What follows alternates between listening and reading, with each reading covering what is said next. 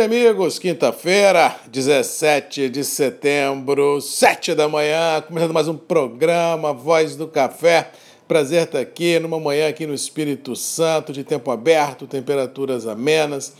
Ah, o cenário climático continua o mesmo para as próximas horas, céu aberto, sem chance nenhuma de frio ou chuva em regiões produtoras de café no Brasil. Frente fria está se formando no sul do país, é possível que já chegue no final de semana até São Paulo, quem sabe sul de Minas, talvez sul do Rio de Janeiro, mas a perspectiva é que de fato e de direito, quando, quando a primavera chegar, 21, 22, aí sim haverá uma mudança bem interessante no quadro climático em importantes regiões produtoras do sul e partes do sudeste. E isso fomentará também o aumento de nebulosidade em, centro, em todo o centro-oeste, quem sabe a Deus propiciando no outubro também tempos menos traumáticos do que estamos vivendo nesses últimos, ah, nas últimas semanas, né, com temperaturas elevadas, fogo, é, baixa umidade relativa do ar, realmente uma situação inimaginável em grande parte do cinturão produtivo do centro-oeste,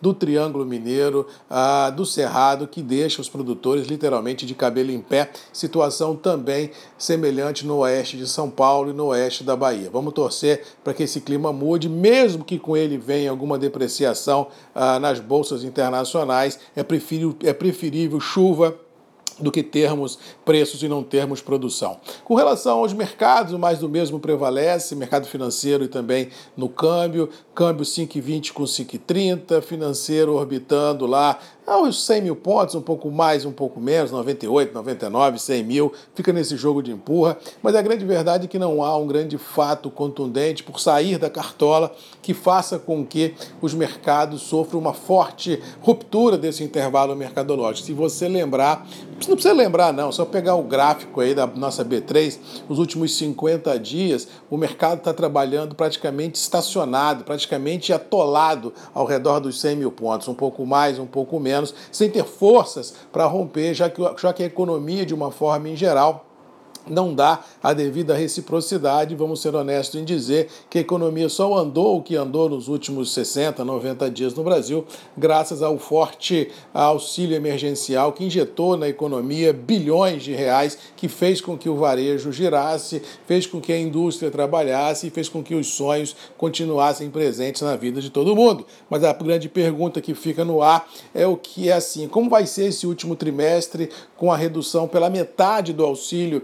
É, emergencial, com o expurgo das pessoas que não tinham direito de receber é, da lista dos, dos futuros recebedores do auxílio e com um sinal já vermelho em 2021 de que o auxílio emergencial, como o próprio Jair Bolsonaro, presidente, disse, não é aposentadoria, é um auxílio emergencial, se finda em 31 de dezembro. Aí fica a pergunta: como a economia andará daqui para frente sem esse recurso, sem essa injeção de capital tão importante que o Brasil teve nos últimos tempos. Ou seja, muitas perguntas, poucas respostas, o mercado começa a precificar essa possibilidade e assim não vislumbro no curto espaço de tempo grandes volatilidades na bolsa. Outro fator também que ajuda a também dar uma acalmada nas ações é que o dólar com viés de baixa compromete um pouco as receitas das grandes exportadoras e isso também tira o poder de fogo de uma forte alavancagem. Resumindo, não estou enxergando no curto e médio prazo no mercado financeiro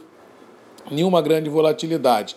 Eu acho que o atoleiro continuará a ser visto. No caso do café, o dia continua bem tranquilo. O mercado lá fora, é, aquela famosa teoria do elástico, né? Puxou demais, encurtou demais. Agora ele precisa encontrar o seu tamanho para poder entender para onde ele vai. O mercado saiu de um dólar, foi um 1,32, 1,33, 1,36, voltou para 1,18, voltou para 1,20. Eu acho que nesse momento, enquanto a chuva não cai, eu acho que se nós conseguirmos consolidar em Nova York no dezembrão lá os 120 centavos por libra, é de muito muito bom tom, de muito bom tamanho para o momento vigente. Ou seja, daqui para frente, foi o que eu disse ontem, nós temos que saber assim, se vai chover, o quanto choveu, em que região a chuva caiu e se ela terá continuidade ou não, para a gente poder mensurar a florada e, por tabela, perspectivas é, de negócios daqui para frente. No curto prazo, semana acabou, não vejo grandes volatilidades no curto prazo, eu acho que o mercado vai consolidar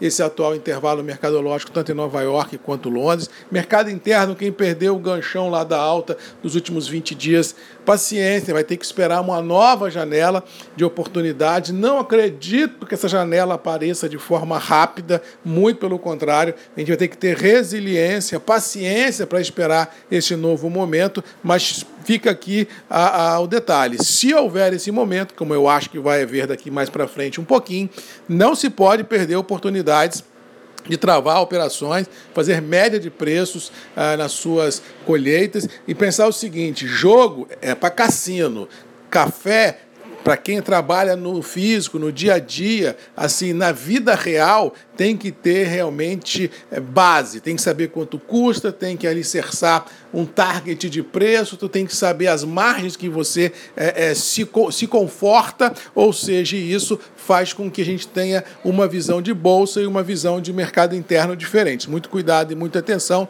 porque uma coisa é bolsa, uma coisa é mercado interno, e o produtor tem que saber diferenciar isso e dar preço e dar margem às suas produções e travar as vendas quando elas lhe forem forem convidativas. Esse negócio de ficar sonhando com 50, 100, ou escutar o canto da sereia que café vai mil reais o saco, realmente isso não vai acontecer, feliz ou infelizmente, e aquele produtor ah, que acredita nisso realmente se machuca. Eu acho que o melhor dos mundos é aquele que a gente trabalha com o pé no chão, com a cabeça e não com o coração, criando fluxo financeiro, criando travas no presente e no futurão, para a gente poder ter tranquilidade para conduzir o nosso negócio e principalmente tranquilidade na hora de deitar na cama todos os dias. No mais, vamos ficando por aqui. Desejando a todos uma boa quinta-feira, que Deus nos abençoe, que a gente possa juntos vencer os obstáculos que a vida nos impõe. E lembrando que nós temos um encontro sempre marcado comigo, Marcos Magalhães, a voz do café, às 7 horas, aqui nos grupos e redes MM, ponto de encontro de todos nós. Beijo, um abraço, fiquem com Deus, boa quinta-feira, um abraço e até amanhã.